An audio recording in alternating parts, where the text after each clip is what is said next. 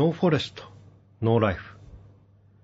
高山正明の心に残ったお話をお送りいたします。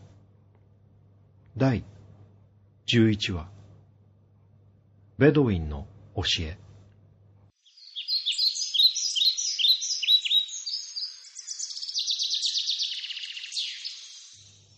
サラは、ベドウィン族というアラブ系遊牧民族で、地元の有力者だった父親の後を継いで、ホテルオーナーをしています。気さくな人柄で、日本語はあまりできないし、英語も上手な方ではないけれど、笑顔が優しくて、誰とでも仲良くなってしまう。そんな人物です。サラは言います。俺はモテるからさ、いろんな国に彼女がいるんだ。羨ましいだろう。そして、サラが言いました。聞かせたい物語がある。俺たち、ベドウィンの民の教えなんだ。男がいた。男は、ある女性をとても愛していた。女性も男を愛していた。男は父親に女性と結婚したいと伝えた。父親は、お前はまだ16歳だから17歳になったら許可しよう。と言った。二人は待った。そして一年後、男は父親に言った。父さん、一年待ちました。彼女との結婚を許可してください。許可しよう。だが、条件がある。これから一年間、お前は新しく妻になる女性のもとを一日に三十分以上離れてはならん。男は約束通り、一日三十分以上妻のもとを離れなかった。そして一年後、父親は言った。ラクダ三頭をもっと増やしてこい。稼ぐまで帰ってきてはならん。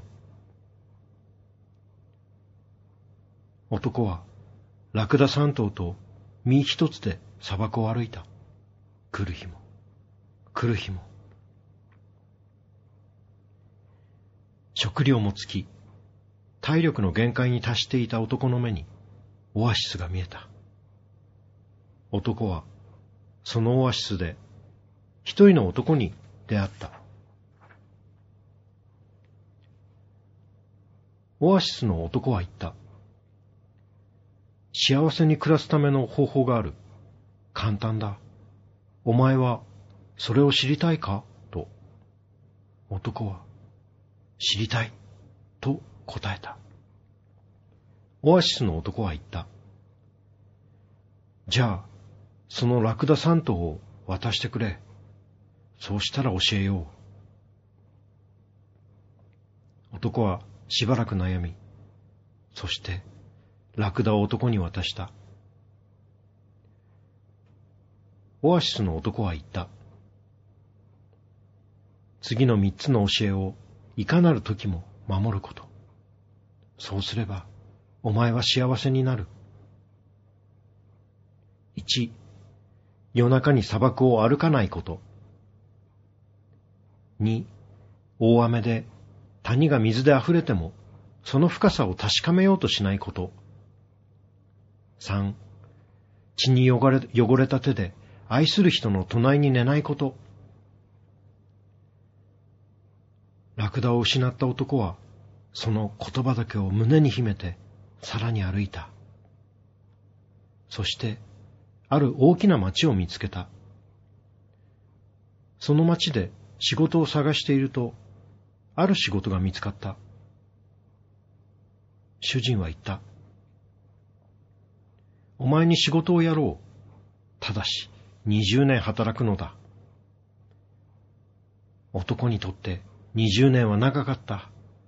愛する妻や家族と離れ離れの20年。しかし、働けばまたラクダが手に入る。父親からラクダを増やして帰ってこいと言われている。何も持たない男は働くしかなかった。そして20年の月日が流れた。男はラクダを5頭手に入れた。たったの5頭だった。そして家路をたどり始めた。途中で男は一人の金持ちと出会った。金持ちは25頭のラクダを引き連れていた。二人は一緒に旅をした。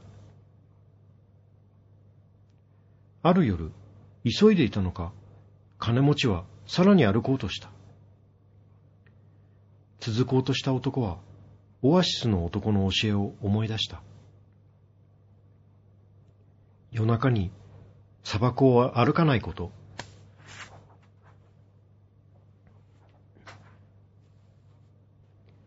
男はそこにとどまることを金持ちに告げた。翌朝、男は今にも死にそうな表情で苦しんでいる金持ちに出会った。サソリに噛まれてしまった。私はもう死ぬ。君にこのラクダをあげよう。金持ちはそう言うと息絶えた。男は三十頭のラクダを引き連れて歩いていた。すると、七十頭のラクダを連れて歩く金持ちに出会った。金持ちと男はしばらく旅をした。ある夜、激しい雨が降って、谷が水で溢れてしまった。男はオアシスの男の教えを思い出した。大雨で谷が水で溢れても、その深さを確かめようとしないこと。男は明日になれば水が引くと告げ、そこにとどまると金持ちに告げた。金持ちは、私は急いでいるのだ。もしかしたら浅いかもしれない。そう言うと、谷に飛び込んだ。すると、急流が金持ちを襲い、金持ちは今にも流されそうになった。金持ちは言った。私はもう死ぬだろう。そのラクダを君にあげよう。そして金持ちは流された。男は百頭のラクダを手に入れた。そして長い旅路の末、二十年の時を経て、三頭のラクダを百頭に増やして帰ってきた。喜び、家に入った男は、最愛の妻の隣に一人の男が寝ているのを見つけた。男は怒り狂ってナイフを取り出し、その男を殺そうとした。その時、男はオアシスの男の言葉を思い出した。血に汚れた手で愛する人の隣に寝ないこと。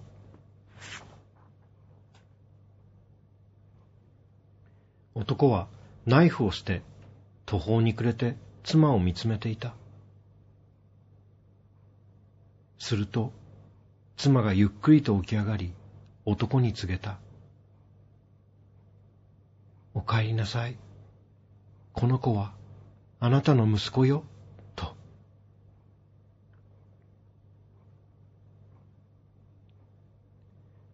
サラは言った。ベドウィンの教え、この話はたくさんのことを俺たちに教えてくれる、と。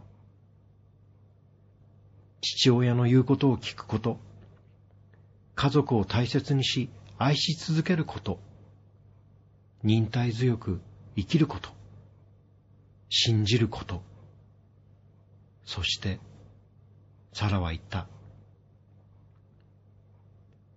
最後まで聞いてくれてありがとう。サラは満面の笑顔でそう言った。ありがとうと言いたいのはこっちの方だ。サラ、ありがとう。うまく言葉にできないけど、とてもよかった。この話を聞けて本当によかった。この話のためにエジプトに来たと言ってもいいくらいだ。サラの口癖は、Life is not money. 人生は金で買えるものと買えないものがある。俺は金で買えないものこそ大切にしたい。